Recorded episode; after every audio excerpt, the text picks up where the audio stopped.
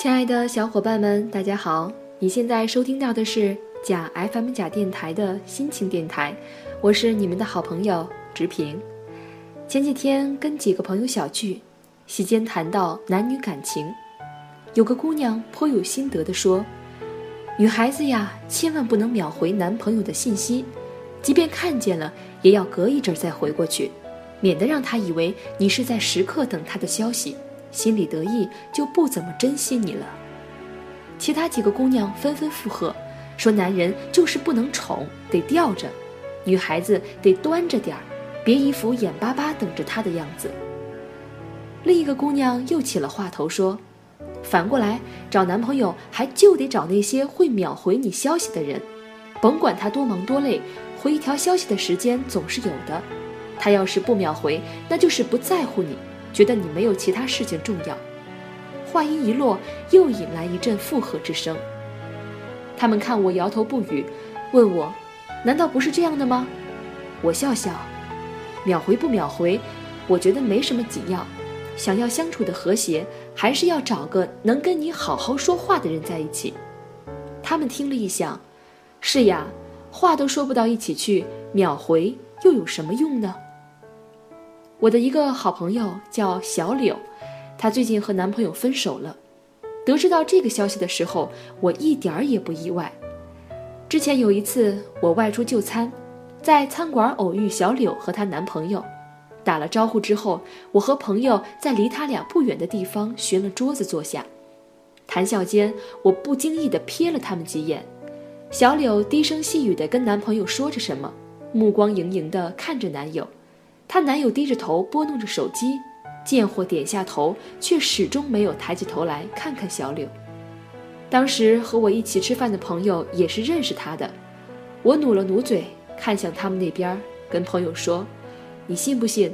我觉得小柳和她这男朋友长不了，过一阵儿估计就分手了。”朋友讶然说：“不会呀，我看他们挺好的。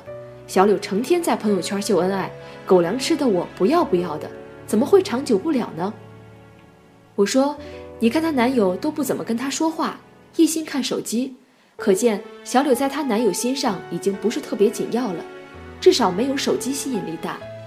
小柳自顾自地在那儿说，她男朋友只怕是左耳进右耳出，全然没有放在心上。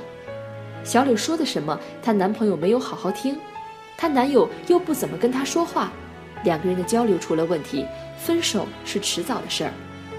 后来，小李和男朋友果然分手了。朋友说：“你料的真准，一点不错，太神了。”我摇摇头说：“这有什么神的？不过是一点经验和感慨罢了。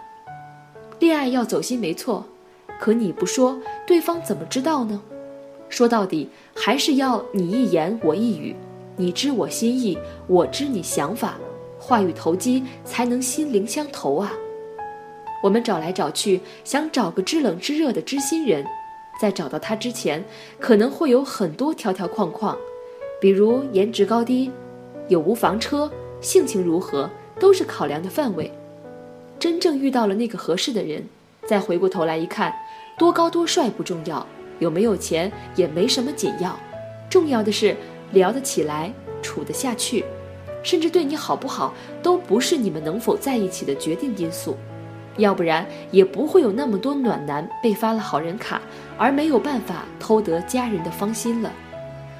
我们生而孤寂，越长大越发现，有太多的路需要自己一个人走，而偌大的世界不过是个孤儿院。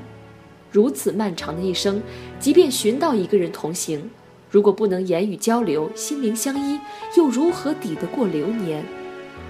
找个能和你好好说话的人在一起，实在是太重要了。能和你好好说话，首先就表明了他对你的心意。学业、工作、家庭的大小烦恼压迫在心头，每个人的时间都宝贵，每个人的耐心也都有限。可他就是愿意停下来，坐你对面或者身旁，温情地看着你，亲耳细听你的喜乐、你的哀愁、你的思绪。哪怕你说的再琐碎、再长久，他也不会有半点不耐烦，只是饶有趣味的温柔向你说道：“哦，是吗？后来呢？”都说陪伴是最长情的告白，愿意好好听你说，可不就是细腻温柔的陪伴吗？能和你好好说话，还说明你俩三观一致，志趣相投。酒逢知己千杯少，话不投机半句多。一个喜欢健身、阅读和思考，另一个却喜欢宅在家里看些没营养的综艺和肥皂剧。这样的两个人是很难聊到一起去的。因为他们俩品味格调和兴趣爱好完全不同，共同话题想必十分有限。一个追求自由独立、心怀梦想的人，和另一个现实拜金的人，聊起天来也会索然无味。因为两个人三观有别，可能几句话就有分歧，随时会吵起来。能好好说话，就是两个人你来我往，你说的我听得兴致盎然，我说的你听着也觉得有趣。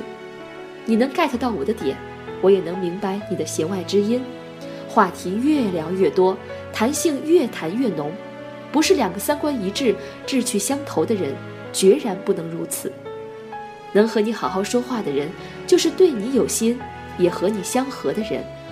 和这样的人在一起，你不会觉得人生漫长难挨，自己枯坐无趣。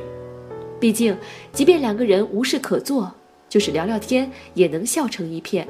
更何况能聊得起来的两个人，乐意于一起去做的事，又怎么会少呢？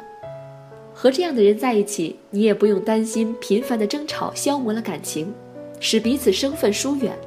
两个人好好说话，互相交流想法，有什么不愉快的说出来就解决了，不会埋下大的误会和隐患，又怎么会担心因争吵而分开呢？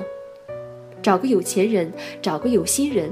都不如找个有话说的人，错过了之后，你才会发现，这样的人在一生里，其实并不多。